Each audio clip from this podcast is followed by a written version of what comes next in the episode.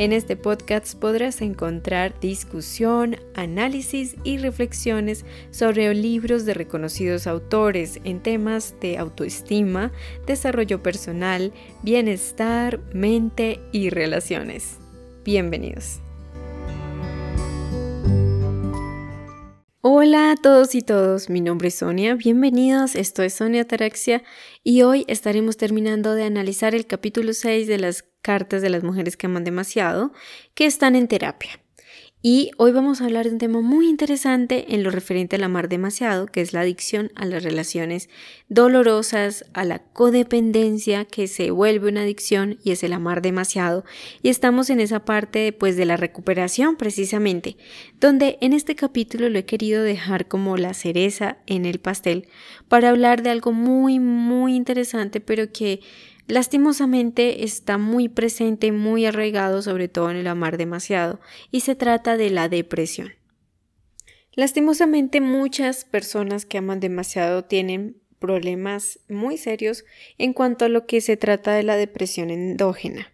¿Qué quiere decir? Que tiene su origen en un desequilibrio químico del organismo, es de un origen físico o interno y pues precisamente la mayor parte de su vida trata de huir de ella misma, de la persona, trata de huir de su dolor y pues allí es donde entra la depresión, ¿no? Con el correr de los años se aumenta y pues se apodera de la persona. La depresión endógena, como les comenté, es un desequilibrio químico eh, y que se afecta o se profundiza mucho más y se ve afectada en mayor parte por el estrés ya sea a nivel físico o a nivel emocional o psicológico, pero el estrés es uno de los factores que más provocan o profundizan la, depresión. Es interesante que la autora eh, compara la depresión, em, la depresión endógena con el estado de un alcohólico debido a que eh, las funciones cerebrales se ven afectadas en el caso del alcohólico por una intoxicación grave y pues en el caso de la, de la depresión, pues por el desequilibrio químico. Y esto genera en la persona un comportamiento errático, ¿sí? Letanías y que se repiten muchas veces, igual al que un borracho que se queja repetidamente de lo mismo que pasó hace muchos millones de años pero que de nuevo también la persona que sufre de depresión pues sigue expresando repetidamente lamentos, disculpas, tristezas, em, o también esa gran necesidad, dice Robin, de hacer una llamada telefónica inapropiada a la persona equivocada en el momento equivocado cuando no podemos hacerlo. Y pues que eso nuevamente se parece muchísimo a un ebrio también. Robin Norwood también en esta ocasión habla de cómo las personas, ella en su experiencia pudo liderar un grupo de apoyo para personas que sufrían de depresión. Y fue muy interesante ver para ella cómo estas personas podían tener ese, esa profunda identificación las unas con las otras, poder ver que, bueno, una cosa es lo que decían los médicos, los especialistas, pero otra cosa era cómo ellos realmente vivían una depresión, qué era lo que significaba en sus vidas, cómo eso los limitaba, cómo era vivir bajo la nube de la depresión. Y eso ayudaba muchísimo a poder aprender y a comprender juntos lo que era la depresión, respetar la enfermedad, ¿no? No subestimarla. Eh, y sobre todo pues el sentir el acompañamiento de personas que también pasaban por lo mismo y que podían entender plenamente lo que les estaba sucediendo, cómo era eh, el experimentar una depresión. Y por eso me pareció muy interesante poder eh, contarte en este episodio, en este podcast, algunas de las cosas que entre ellos en ese compartir juntos pudieron aprender de cómo afrontar una depresión, cómo poder mantener y sobrellevarlo cuando se presentaban las depresiones, cuando venían esos episodios tan fuertes que noqueaban a la persona y pues no puede ni levantarse. Entonces, pues si tú has sufrido depresión, si sabes que se siente eso, pues coméntalo. Eh, o también quédate a escuchar estas pequeñas cosas que a mí personalmente me han parecido muy interesantes en mi vida por lo general en mi vida, en mi experiencia personal, también he sufrido episodios depresivos y por eso fue que me pareció tan, tan interesante lo que nos menciona aquí Robin y más bien lo que ella nos comparte de lo que aprendió en ese grupo y de lo que pudo mm, aprender. Entonces varias cosas pues era pues sabemos que uno de los mm, factores detonantes de una depresión es usualmente el estrés. Entonces, pues en el grupo ellos se ayudaban a, a recordar en la importancia del buen descanso, del descanso de calidad, cada vez, usualmente cada vez, sobre todo que la enfermedad de la depresión se presentara. En lugar de utilizar o recurrir a mm, los hábitos eh, de dejarse abrumar, de dejarse estresar, era aprender a primero no sentirse culpable por deprimirse. Si tú sufres de depresión, la culpa no nos va a ayudar, nos va a hacer que nos deprimamos y que nos abrumemos mucho más, que nos estresemos más. Y también eh, ver que en la vida de una persona con depresión tiende a presentarse el perfeccionismo, eh, que es el fruto de compensar esa discapacidad secreta, es decir, el ver como la depresión como un secreto que tenemos que vivir en silencio. Em, otra cosa en común que se vio en ese grupo es que las personas que a menudo sufren de depresión provienen de familias alcohólicas o familias adictas o disfuncionales en general. No tiene que ser un cuadro de adicción plenamente, ¿no? Y que esa vida familiar disfuncional se ve reflejada ya en la vida adulta eh, cuando elegimos relaciones que nos causan ese mismo estrés, ¿no? Que volvemos a recrear ese estrés familiar, ese ambiente lo volvemos a recrear en réplicas donde son relaciones similares. Personas que son similares a esa familia. Y pues eso hace que la persona viva en un caos constante, que el estrés aumente, la adrenalina y mm, de nuevo al mezclarse con la adicción a las relaciones, en las relaciones que es la de amar demasiado, pues que al deprimirse la persona crea que su pareja con quien se está relacionando se marche y por ende pues la persona se deprima mucho más. Es como una cadena, ¿no? Es como varios em, es como una cadena de, varias, varias, varias eh, círculos que se van conectando unas con otras, como un efecto dominó. Entonces, por eso no es de extrañarse que las depresiones se agudizaran muchísimo más. Hay otros tips que ayudaron plenamente a comprender esta enfermedad y que les ayudaron a sobrellevar mucho mejor un episodio depresivo que viene de un momento a otro. Y son los siguientes. La primera es que ella habla de un grupo de apoyo llamado Recovery, en español recuperación, creado por el doctor Abraham Lowe o Abraham Lowe, ¿no? Em, si tú quieres averiguar, pues te invito a que lo puedas hacer. Abraham, el nombre Abraham Lowe, L-O-W, para personas que sufrían alteraciones nerviosas. En ese grupo pues se emplean técnicas muy prácticas para ayudar a cualquiera que sufra de depresión. Lastimosamente hay varios profesionales o muchas personas que desconocen de esas herramientas y pues porque no conocen pues no pueden derivar a sus pacientes a un recurso tan bueno y sobre todo gratis que pueda ayudar a esas personas en sobre todo esas crisis de depresión. Entonces recuerda si quieres puedes investigarlo o si quieres que lo lleguemos a tratar ¿Qué información referente a eso? Pues coméntalo porque esto también lo estoy publicando en el canal de YouTube que puedes visitar Sonia Taraxia. Ahí en la serie 2 estoy también subiendo estos podcasts, entonces también puedes comentarlo por ahí o donde te encuentres. Y el segundo tip es que eh, en el grupo encontraban la herramienta de la llamada telefónica, la cual podían usar eh, cuando empezaban a angustiarse o a desesperarse o a estresarse. Es decir, no esperar a estar totalmente deprimido o estresado para llamar. A menudo cuando se utiliza esa herramienta, em, se evitaba o se lograba evitar un episodio grave de depresión porque al llamar se estaba reduciendo el estrés, porque al llamar podemos verbalizar lo que nos está pasando y podemos bajar ese estrés. Por eso pues es importante, si tú estás en un grupo de apoyo y también tienes esa herramienta telefónica, llama antes de, no después de, porque se pueden prevenir muchas cosas. El tercer aspecto es dejar de avergonzarse por ser una persona depresiva, dejar de avergonzarnos por la depresión. Y en vez de avergonzarnos, pues también tratar de evitar esconderlo, ¿sí? Vivirlo como un secreto, como si fuera una deformación que tenemos que esconder todo el tiempo.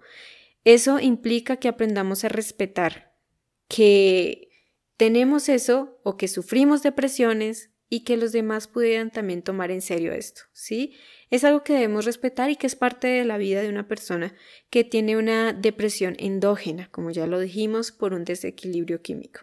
Para eso ellos también veían la depresión eh, como si fuera la diabetes, así lo menciona Robin, y es que al igual que un diabético que no puede seguir consumiendo azúcar para conservar su salud, una persona depresiva también debe aprender a cambiar su estilo de vida, a tener una autodisciplina diferente si quería eh, tener mejor calidad de vida. Muchos de las personas que sufren estas depresiones endógenas profundas, pues usualmente tienen también graves alergias o compulsiones por la comida, alergias, adicciones por la comida. Y era necesario también encararlas. Recordemos que a veces los procesos de adicción eh, hacen pantalla a otros procesos, a otras em, disfuncionalidades de la persona, ¿no? Como lo puede ser también los trastornos alimenticios, las alergias, otras adicciones eh, o la compulsión por las tareas del oficio, del hogar o por compulsión a ver mucha televisión. Bueno, un sinfín de cosas que debemos de analizar en nosotros, qué otras cosas están haciendo pantalla, se están superponiendo entre sí para evitar la recuperación. Para eso, pues también en ese grupo se apoyan mutuamente en el seguimiento de pues nuevas mm, dietas, más que dietas como maneras diferentes de comer, qué alimentos se pueden evitar o prevenir para que no hayan reacciones alérgicas. Pero aunque se sintieran extraños, eso implicaba un alivio de sus síntomas, de saber manejar un poco mejor lo que son las depresiones. Otro aspecto muy importante, ya finalizando, es que para estas personas o varias de estas personas los medicamentos no solían surtir ningún efecto, en, de hecho en algunos casos habían provocado serios problemas o desajustes físicos y por eso pues muchos no hallaron una respuesta satisfactoria en cuanto a la medicación. Finalmente, em, algo muy importante en la recuperación o en el proceso de, tener una mejor calidad de vida en las depresiones es la total abstinencia de sustancias, de alcohol y otras drogas em, recreativas, ¿no? Eso era un requisito indispensable para ellos para poder evitar o prevenir episodios de depresión. Ellos no tenían por qué dificultar los esfuerzos de su cuerpo metabólicos para reducir la toxicidad. Entonces, esa mm, abstinencia, el estar limpios, sobrios, era lo que ayudaba a que su cuerpo pudiera funcionar muchísimo mejor a nivel metabólico, ¿no? Y el hecho de hablar con otros de su grupo, como lo comenté, era algo muy, muy valioso, era algo inapreciable. El enfrentar y encarar sus alergias, sus eh, desequilibrios en su cuerpo y pues hay algo que no les funcionó precisamente y fue algo que me pareció a mí muy interesante y fue que la terapia verbal tradicional no funcionó mucho. Es decir, el hecho de hablar con un terapeuta sobre sus problemas emocionales en la depresión em, les generaba estrés, ¿no? Debido al estrés que produce una sesión típica de terapia. ¿Sí? Entonces eso no les hacía sentir muy cómodos para poder verbalizar y hablar. Para ellos, el papel que pronto podía hacer o desempeñar mejor un terapeuta era brindarles apoyo mientras ellos luchaban contra esa enfermedad, contra esos episodios y pues a veces ellos podían encontrar también ese apoyo en su grupo. Entonces, pues eh, a mí me pareció personalmente algo muy interesante y muy, bueno, pues como una particularidad, ¿no? Finalmente quisiera cerrar este pequeño episodio de podcast porque me pareció interesante poder hablar de la depresión.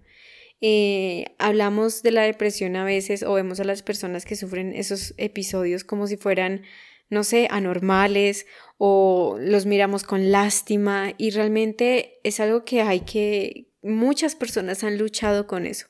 Eh, la depresión no respeta tu nivel académico, en qué trabajas, si eres una celebridad o no, eh, sexo, credo, las depresiones están ahí, ¿no? Y me gusta mucho lo que dice Robin Norwood terminando ese tema y es que cuando se sufre una depresión endógena, y tratamos de llevar una vida normal, es muy similar a tratar de esquiar con una pierna rota. Es decir, es muy difícil y doloroso. Lo peor que podemos hacer es eso, ¿no? Negar que sea algo y llevarlo en silencio. Además de que la depresión no sangramos por heridas abiertas, no es muy tangible eh, y por ende pues no hay un conocimiento de la gravedad de lo que impide una, una depresión. Debido a la vergüenza, también tratamos de disimular o parecer normales y eso nos termina abrumando muchísimo más. Aumenta ese gran enemigo que impide tener una vida de que se puedan eh, disminuir los efectos de la depresión y es el gran enemigo del estrés.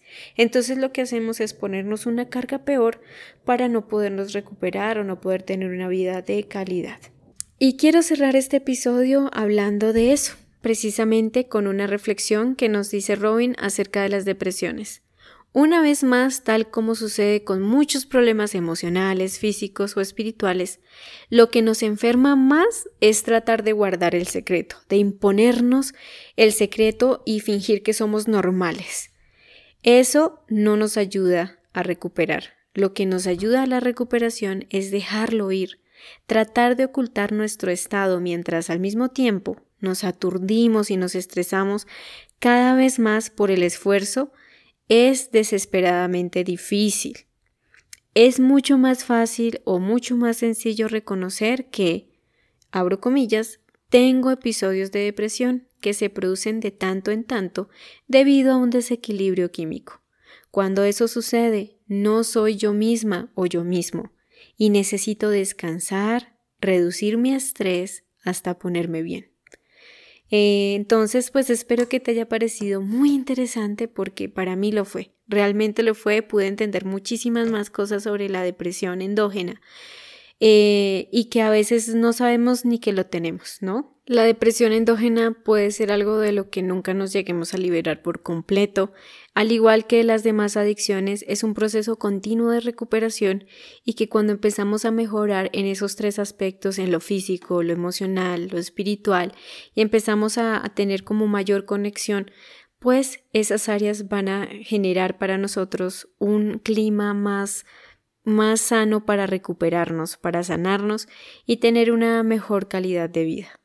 Por supuesto, pues yo no desecho esto de que hablaba Robin del grupo de recuperación donde puedes tener una red de apoyo de otras personas que te comprenden y que sienten bien qué es eso de la depresión, ¿no? Puede ser muchísimo más Em, tranquilizador tener una compañía de personas que saben lo que se siente y que podemos contar con ellos, ¿no? Para, como decían, en esa llamada telefónica o en esa herramienta de reducir el estrés, ¿no? Reducir el estrés, como dice, necesitamos descansar, reducir el estrés, comprendernos un poco mejor, alimentarnos de manera diferente y aprender a que, bueno, así somos, esa es la aceptación de nosotros mismos tal cual, no podemos ser como los demás.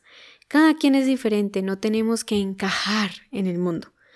Yo siento que parte de la recuperación en cualquier proceso ha sido la aceptación, de no tratar de fingir que somos normales para que nos acepten, sino aceptar cualquier condición que tengamos y empezar desde allí a cambiar en nosotros mismos para poder tener una vida mejor.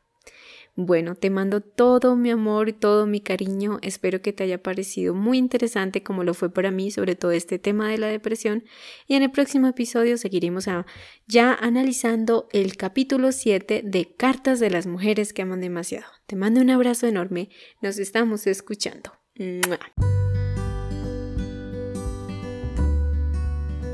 Si te gustaría conocer más, te invito a que te unas a mi podcast y me acompañes a despertar nuestra conciencia.